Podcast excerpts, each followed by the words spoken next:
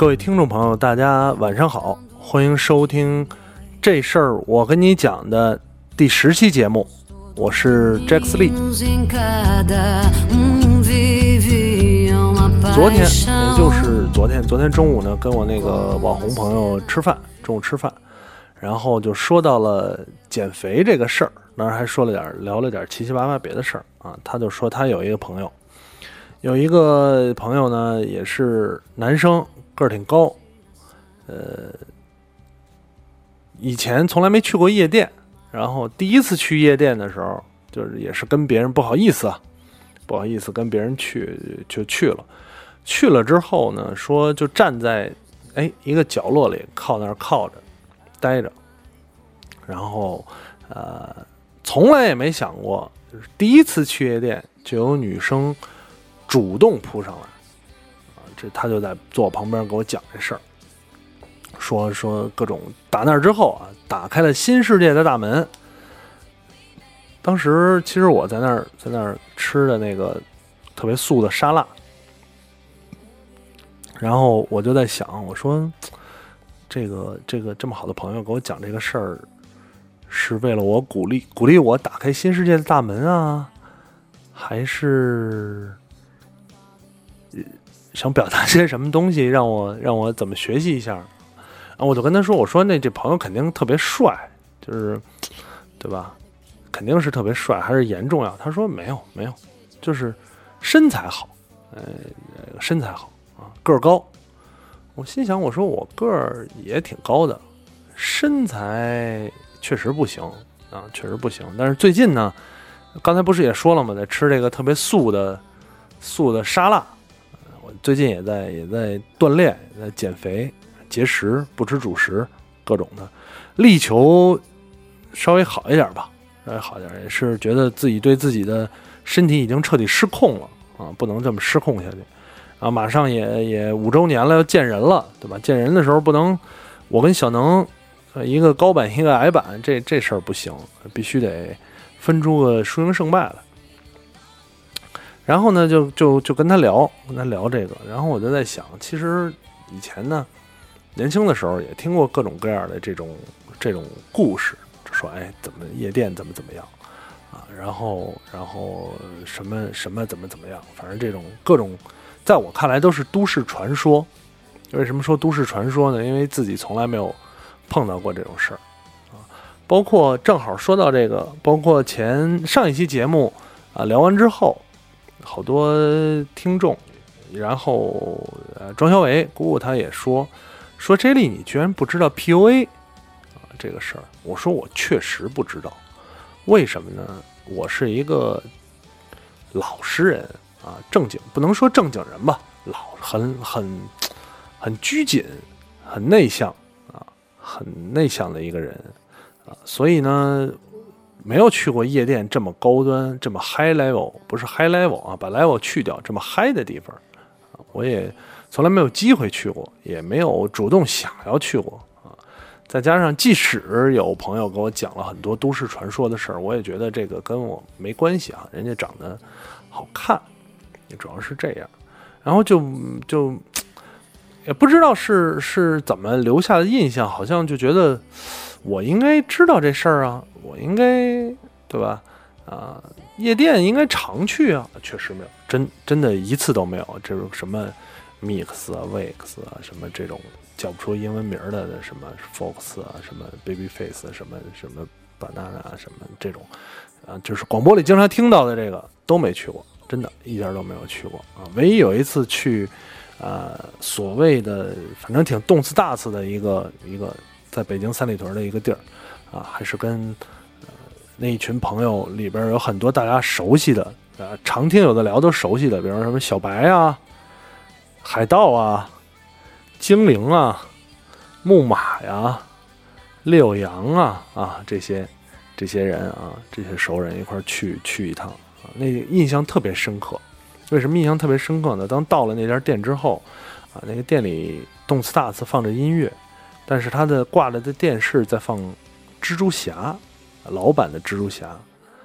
呃，三部曲那个特别扯的蜘蛛侠，啊，静静的坐在卡座上看完了《蜘蛛侠二》和《蜘蛛侠三》，这个这个这个这个，反正确实啊，我要证明一下，我是一个没有去过，也不知道什么搭讪啊什么这，真的没有关系，嗯，真的真的不了解，有一些学术性的问题可能还可以啊，比如今天。Blue 问我了一个学术性的问题，一个一个商业活动当中的学术性问题啊，这个还可以，但是但是总体来讲还是一个很低调、很内敛、很内向的一个人，这个这个这个不能误会，不能误会。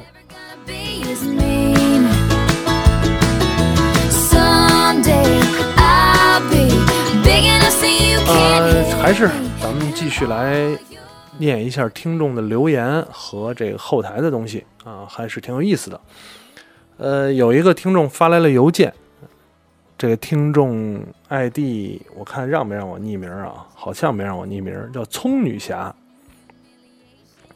呃，邮件说 J 莉叔叔好啊，说了好多次叫哥哥，对吧？J 莉哥哥，不要叫叔叔啊，J 莉哥哥好。出国留学后，一个人生活太安静，所以开始听有的聊。现在已经快一年了，第一次投稿提问，希望被翻牌啊，多谢。我感觉自己好像是一个具有异性绝缘体质的女生，二十三岁了还没有谈过恋爱，身边的朋友呢，要么有对象，要么也起码有过恋爱经验，只有我是白纸一张。我自我感觉还是一个三观端正、比较有趣的姑娘，可能因为长相一般。也没有什么特别的闪光点，一直都挺没自信的。我性格也是那种看似什么都不 care，但其实不善于表达自己情感的那种。大学的时候喜欢过别人，但也只是暗恋，从来不敢主动追求示好。再加上平时也挺享受单身生活的，就算有对恋爱的向往，也没有可以付出实际行动的对象，就这样一直单到现在。有人说你要等。可我等了这么久，也没等到属于我的那个人，早已经不相信这个自我安慰的说法了。有人说你要出去多认识人，我朋友也不少，但几乎没有什么异性朋友。我也不是很喜欢那种很多人 social 的场合，我觉得自己特别欠缺和异性相处的能力。有人说单身是由你自是由于你自身实力跟不上你的审美水平，说白了就是眼界高。这我承认，我可能的确把爱情幻想的比较美好。可惜现实生活中也并没有追求我或对我有所表示的异性。马上就要二十四岁了，我觉得我自己人生经历在情感方面特别苍白，已经陷入了严重的自我怀疑当中，甚至认真思考过自己的性取向是不是发生了改变。我觉得也许自己就是那种对异性来讲没有魅力、没有吸引力的人吧。啰啰嗦嗦一大堆，也不知道适不适合在节目里念出来。如果不行的话，就麻烦。回个邮件也行，希望收到的不只是安慰鼓励的话，也希望能得到一些建设性的建议。祝节目越办越好，人气越来越高。谢谢哥哥了啊，哥哥说了好几次，J 莉哥哥为什么要叫叔叔呢？嗯，这么一个女听众发来的邮件，情感类问题啊，马上就真已经步入情感老司机了，对吧？呃。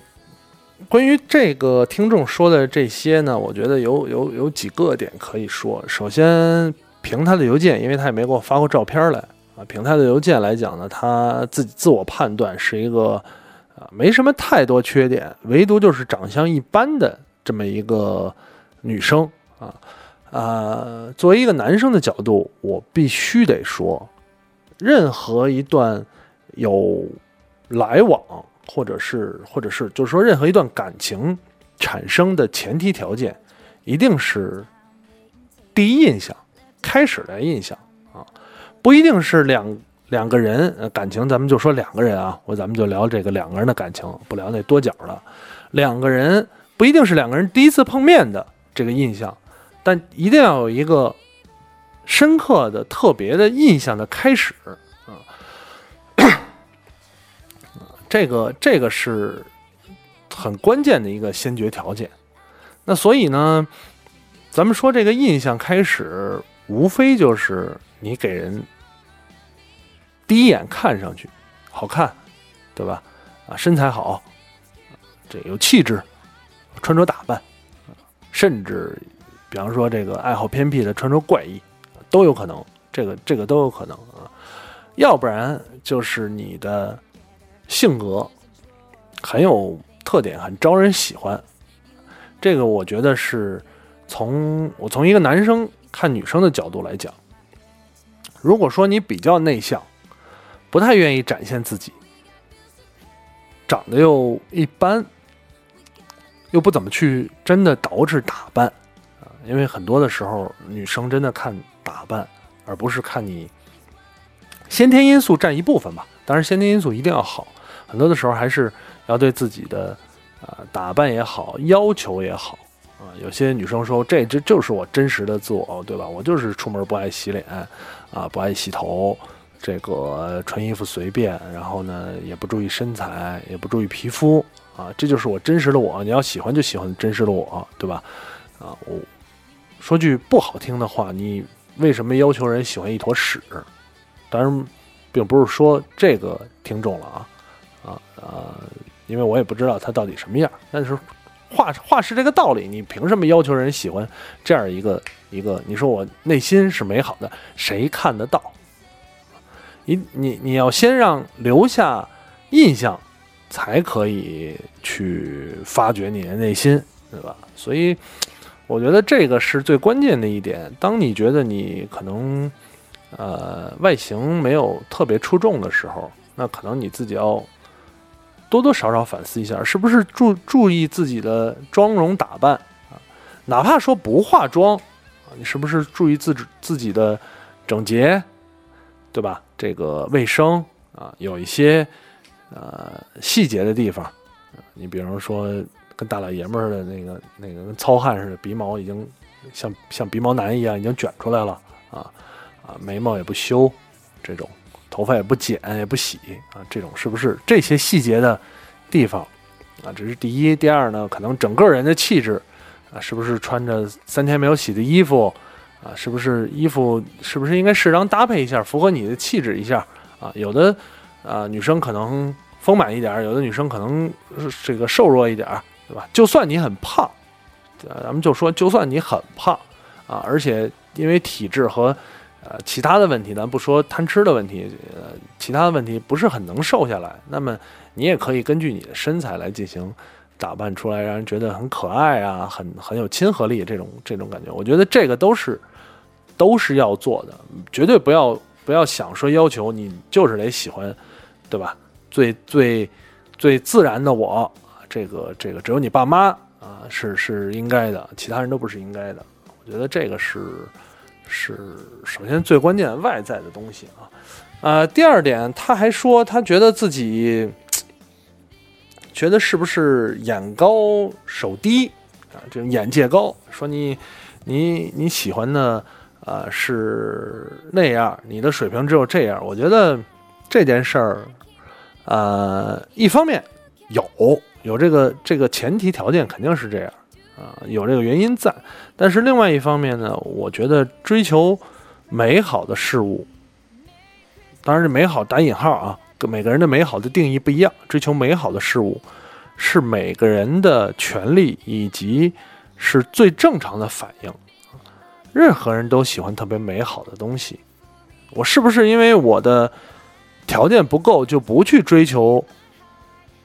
美好的事物，我觉得不应该，而是应该让自己尽量符合那些美好的事物，或者是美好的人，是是这样。呃，我我原来也被很多人说过，说你这个问题就是眼高手低啊。我手低明白，条件就是物质条件，对吧？长相条件，其他各方各面的条件都都都存在。但是你说眼高，我也明白啊啊！我觉得我很明白自己，喜欢聪明、漂亮、胸大的女生啊。这个这个老听众都知道。我觉得呃，没有什么太大的错。当然，你说这个事儿是不是会很发生很很很很傻逼的结果？有可能啊，有可能。为什么说有可能呢？因为你有可能一辈子也找不到又能看上你，哎，真的看对眼的人啊，这个，但是你要做好这个心理准备。我是觉得你要求高，喜欢美好的事物是没有没有一点点错误的。只是说你应该为了这个目标去努力啊，去去提高自身也好啊，在现有的条件下马上能提高的提高，然后设定目标也好啊，我觉得这个是这个是要做的，而不是去说降低我自己的标准。我我可能喜欢这类型的，哎呀，感觉一定得谈个恋爱了，要么凑合一个吧，感觉。隔壁那个老王他们家门口捡破烂那个，看我，看我眼神还可以，要么跟他试试啊。这种我觉得这个是特别不好的。第三呢，他说他二十三岁了，二马上二十四岁了啊，然后还没有经历过恋爱。嗯，两方面说吧，一方面确实不一定要着急，但是另外一方面呢，我觉得多接触。人同性异性啊，多去尝试是好的，而且是必要的，因为人这一生总要在恋爱当中不断的有磕磕绊绊，遇到各种各样的事儿。即使你每期花田 FM 每期这事儿我跟你讲都听了，也对你的情感生活呢造不成太大的帮助，只能听一个乐儿啊，真的是只能听一个乐儿。所以很多的更多的东西还是自己要去尝试，那你总要踏出这一步。命好的啊，磕磕绊绊几下；命不好的，可能很长时间都会坎坎坷坷。这这个都是特别正常的啊，总要去尝试，去失败，才能领悟到一些东西。所以这一点上，我觉得还是应该不要太回避这件事儿啊。正值青春年少啊，二十三四岁，花样年华是十六七哈，不是花样年华，就是青春年华啊，是是正应该浪起来的时候。所以就这三点吧。第一呢，先从自己的啊细节、外观也好、性格也好啊，去认识人的态度也好，做一些改变啊，让更多的人。不要等，对吧？主动出击，先从先先打自己，然后再打别人，这是第一点。第二点呢，不要太担心，啊，因为没遇到合适的人，所以就放低标准啊。第三呢，还是要勇于尝试，多多多见识，见识多了自然就好了。没准儿，没准儿过两三年你就给我发来邮件说已经变成少男杀手了，对吧？这个是。是这个葱女侠发来的邮件啊，提了一些情感上的问题，欢迎大家继续啊提这些情感类的问题，很喜欢答啊，因为情感类的问题怎么扯淡都不为过。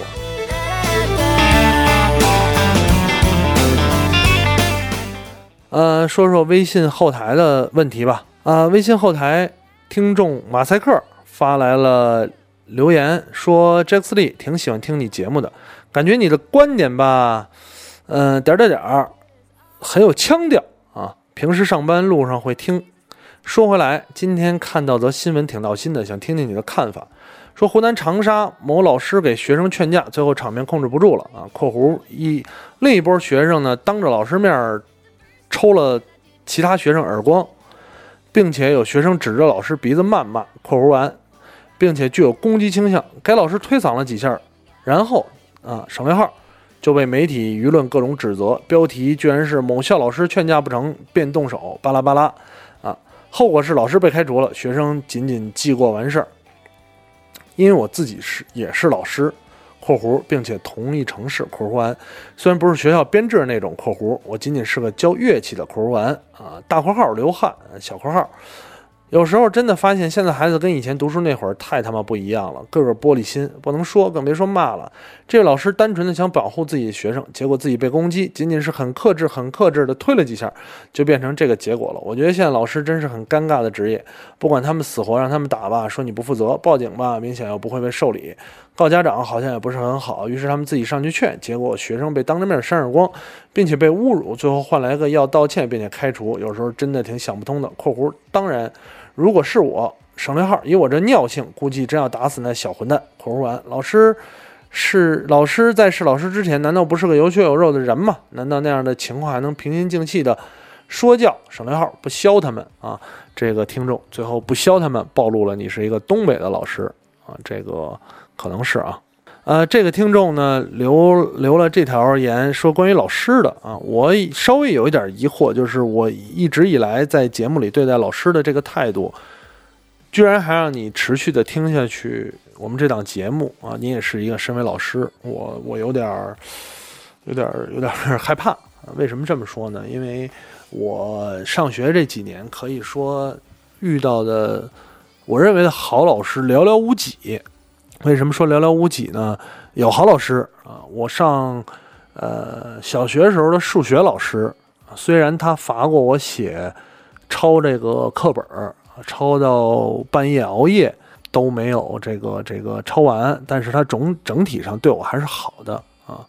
然后直播间有一个听众说政治老师、体育老师，哎，我不知道是不是你是一个忠实听众啊？确实。我初中的政治老师跟体育老师，初一的时候，啊，都都非常好，真的都非常好。但是这两个老师呢，都是小年轻啊，最后确实也都被调离了。因为我初一的政治老师刚刚刚教课啊，他还是抱着那种就是教师和学生融为一体的这个这个想法啊，来教来教学来对待学生。虽然那时候不太不太懂，还是挺调皮的，但是呢，至少能现在想想能明白老师好坏啊。体育老师也是这样啊。体育老师印象特别深刻，我初一的那个姓张的体育老师，呃，当时呢有一次初一初一的时候啊，跟哎是不是初一啊？高一、初一、初一、初一啊。初中，那个初初一的时候，初一的时候有一次跟呃别的班同学打架，打的挺严重的。然后打完了之后呢，他要找高年级的报复，报复正好被这老师看到了。被这老师看到之后，老师就就当然当然这个冲突已经发生完了啊，呃，老师很向着我，很向着我说了一些鼓励的话啊，并且说了一些就是。撑腰的话啊，这种你知道，对于一个初中小孩来讲，这种老师为你撑腰的话，真的是莫大的鼓励，嗯，所以呃，印象很深刻。当然，后来这这几个老师都被调离了啊。我遇见过各种各样，可以说呃，怎么说呢，操蛋的老师，对吧？比方说这个打人的，咱们就不说了。小学的时候，老师。真打啊！你说他老师为不是不是为你好？反正他真打啊！然后呢，呃，各种挤兑后进学生啊？为什么呢？为了让学生交钱报班儿，这个给老师就是报老师在家里的这种补习班儿啊。然后呢，歧视学生的啊，这个小学有一次我。我妈给我从国外带回来一根笔，那个笔是一个黑色像剑形一样的，就是那种中东的那种剑形的一根圆珠笔啊，放在放在学校被偷了，被我们班一同学偷了。这个同学呢是我们年级组长的儿子，然后呢我在班里就跟他发生了冲突。当时美术课还是不是美术，就是他们音乐。啊，这个老师呢就说：“你干嘛打架啊？过来，上来，上台了之后啊，说干嘛呀？我说他偷我笔啊，我说他偷我笔，这个这个，呃，然后然后老师就说说他偷你笔，你有证据吗？我说有，那笔后边我贴着胶布呢，确实贴着胶布呢啊。这老师就傻了啊，老师当时就说说嗯，先回去吧，先回去吧，就是让。”也不处理啊，这个笔让同学先拿回去了，但是最后还是被我拿回来了，用一些其他的手段啊。所以说，呃，以至于到现在，我对待老师这个职业都是厌恶的这种这种心态。所以，所以你说现在的老师确实离开校园很多年了啊，也不断的听一些报道说现在老师的处境地位不佳啊，这个。像刚才这位听众说的这个，案例呢，你说老师怎么办？劝不劝架啊？劝架的结果，最后当时头脑一热，推搡了几下，就最后落一个被开除的态度。你说不劝架呢？你得承担责任啊！你们班里的孩子出现了这种事儿，老师你在不在？啊，他倒说报警不受理，我觉得倒不是报警不受理啊，报警这件事儿你会面临很大校领导的压力，就是这学校三天两头报警，你受得了吗？啊，校领导会会来很大的压力，所以，嗯，这个事儿怎么说呢？你你就这么说吧，你看一些日剧啊，日剧特别喜欢教学题材，所以教学题材的日剧里边也是老师可能面临。各种各样的尴尬境地，打也不行，体罚也不行啊，骂也不行，每个学生还得处理。我倒是觉得，可能这个才是老师真正的这个职业真正的境遇。这个真真正真正的境遇，就是可能老师确实是这样一个职业。那么，呃，收入不知道现在怎么样了。我那会儿呢，收入确实不高。所以老师要靠一些其他的外围的手段，不知道现在收入怎么样了。总而言之，职业这件事儿是是是个选择啊。如果说你觉得操变成这样不太好，我觉得嗯不干了也行。那既然现在社会状况是这样，确实你说这个情况下怎么办？我也不知道怎么办，我也不知道是该报警也好，还是该该，因为我不是老师嘛，我也不知道是报警好，还是找教务主任好，还是劝架好，还是真的要保证心平气和，有一个特别高的这个自我控制能力才好，才能当老师啊。但总而言之，啊，我是觉得也没错，也也没有错，对吧？你你对学生动手了，哪怕是推搡了也不行啊啊，大不了不干了嘛，不干就不干了。尽早不干老师也好，这个事啊。当然，最后重申一下，我个人确确实实对教师这个职业啊存留着很主观、很强烈的偏见。这个、这个、这个没办法，我童年留下的阴影。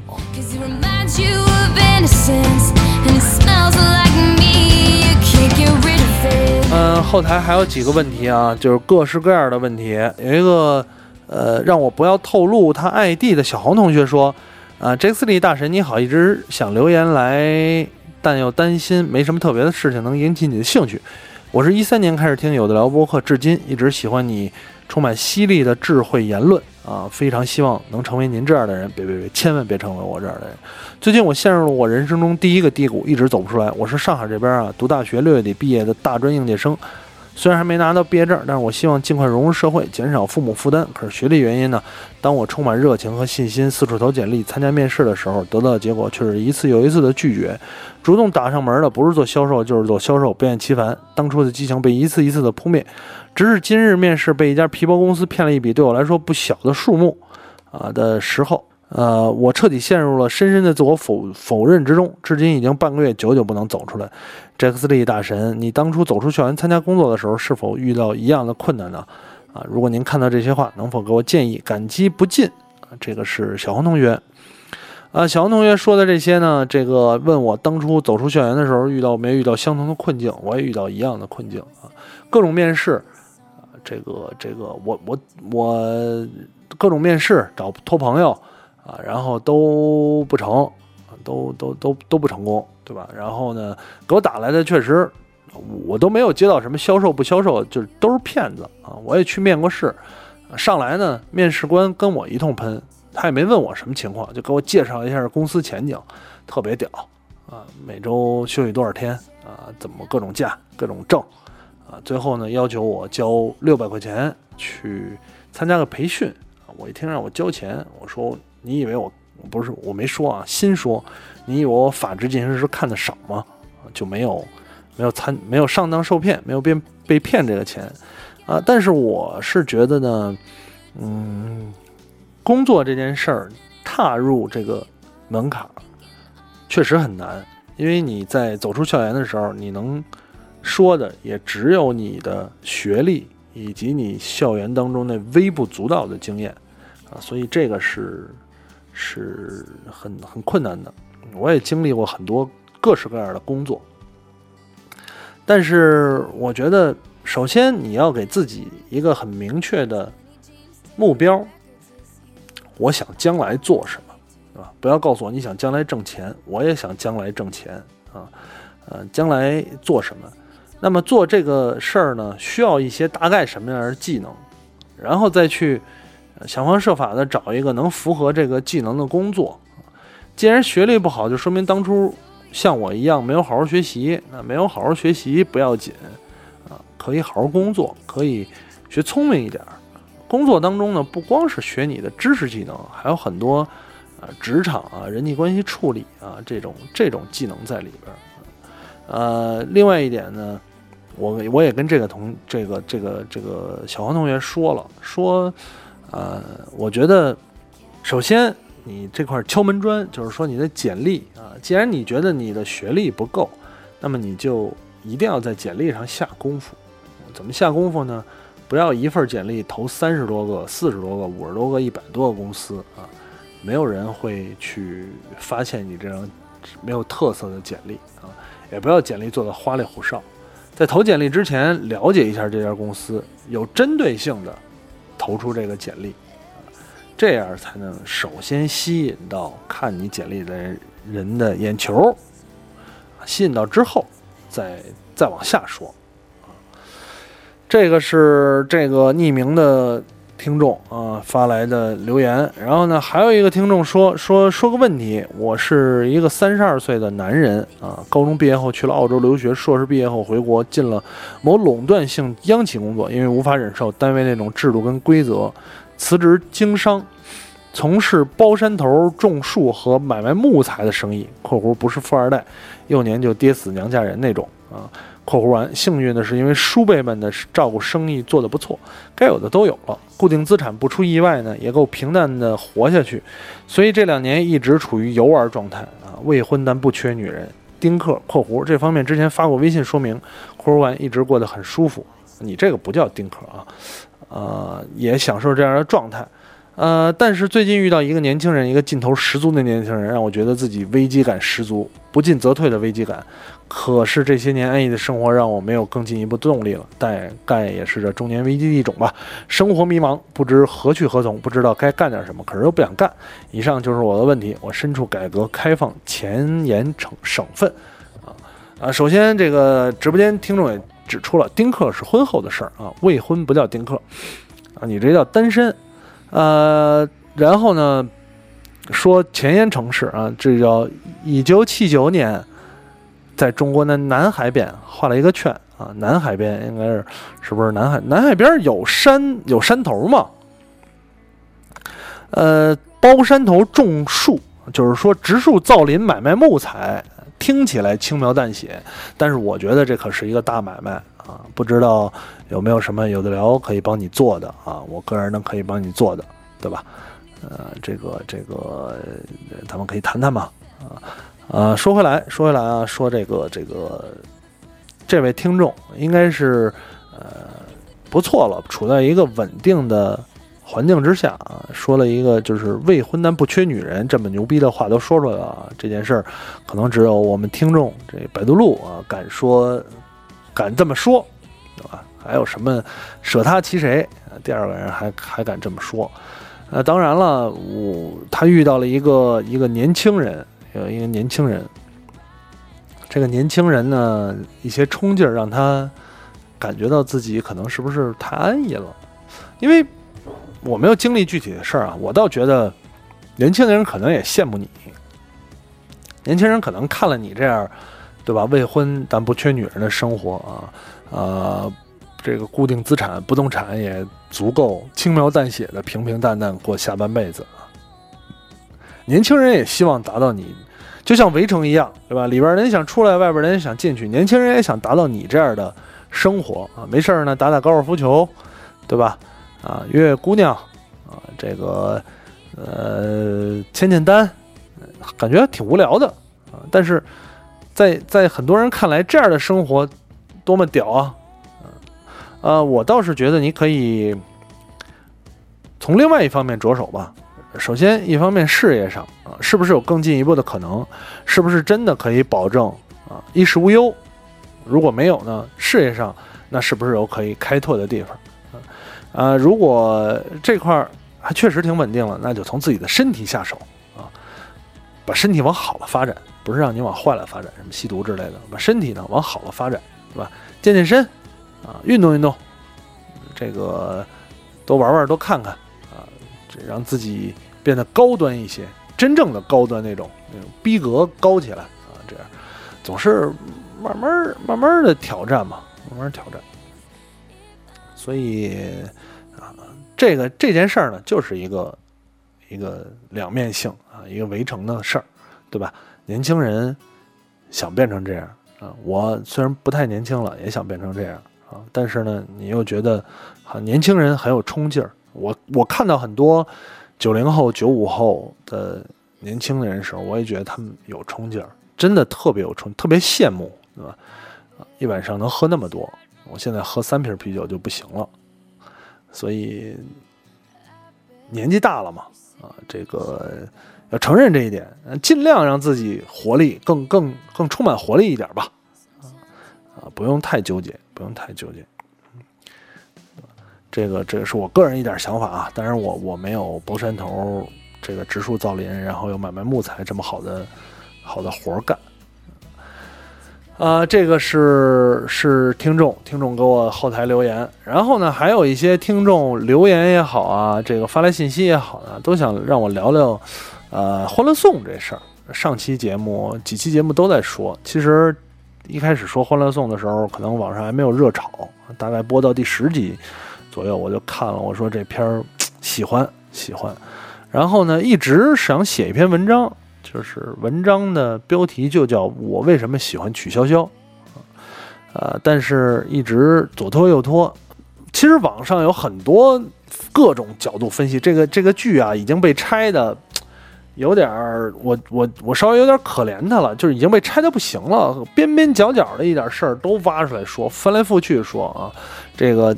这个安迪啪啪两面啊说了，曲筱绡啪啪两面啊，这个这个樊胜美啪啪两面都说了啊，我觉得有点有点有点稍微有点疲劳，稍微有点疲劳，有点恶心。不过呢，稍简单来说就是为什么我喜欢啊曲筱绡，讨厌樊胜美的原因是，呃，因为曲筱绡聪明。他聪明的原因在于，不是说他有多大学识，而是这个人物形象特别的懂得怎么样利用资源，怎么样追求自己想要的东西，怎么样处理人与人之间的关系，一眼就能看清这个人到底他妈的是什么样啊。而樊胜美呢，表面上看来也有自己的追求，就是想找个有钱人，但是呢，他第一对自己的定位判断不明啊，第二呢，摇摆不定。所以我觉得他是他是很傻，他是他是愚钝，他是笨，他是他是特别傻啊！我呃，我觉得他比邱莹莹还傻，邱莹莹只是天真，只是纯真啊。樊胜美是真的傻啊！而且樊胜美这个情况，我一点都不可怜她，就是她她确实不太幸运，赶上这样的爸妈，但是也没什么可怜之处。鲁迅先生说过，是鲁迅先生说的吧？可怜之人必有可恨之处。对，这个樊胜美就是这个看似可怜，但是特别可恨的。呃，总总而言之，总而言之就是就是这样。具体还想多聊一点，看情况吧，看情况。要不然就找一期有的聊啊，或者我想找一个别的朋友来跟我对聊这件事儿，这个这样才有意思啊，看看。看看有没有愿意能跟我对聊《欢乐颂》的。呃，时间差不多了，时间差不多了。这个这期节目呢，聊的时间有点长，聊了挺多东西的，聊点自己的事儿，聊了点邮件，然后还聊了一些微信后台的啊。这这回微信后台的问题比较多，没关系，没关系，节目有时间长有时间短的嘛，啊，很正常。呃，也希望大家呢能继续给我发来留言，发来邮件啊，发什么都好，继续跟我互动。然后呢，支持我的电影长翔计划，最近电影稍微有点少，但是还有还有积累啊啊！也希望大家呢能支持这事儿。我跟你讲啊，如果你喜欢的话，可以关注我的微信个人公众号啊，笑匠 Jack Lee，玩笑的笑，工匠的匠 J A X L E E 啊，欢迎各种留言、打赏、转发，对吧？提问都可以，都可以啊。啊，再次感谢每一位收听这期节目的听众啊！谢谢大家收听这期这事儿，我跟你讲，咱们下期再见。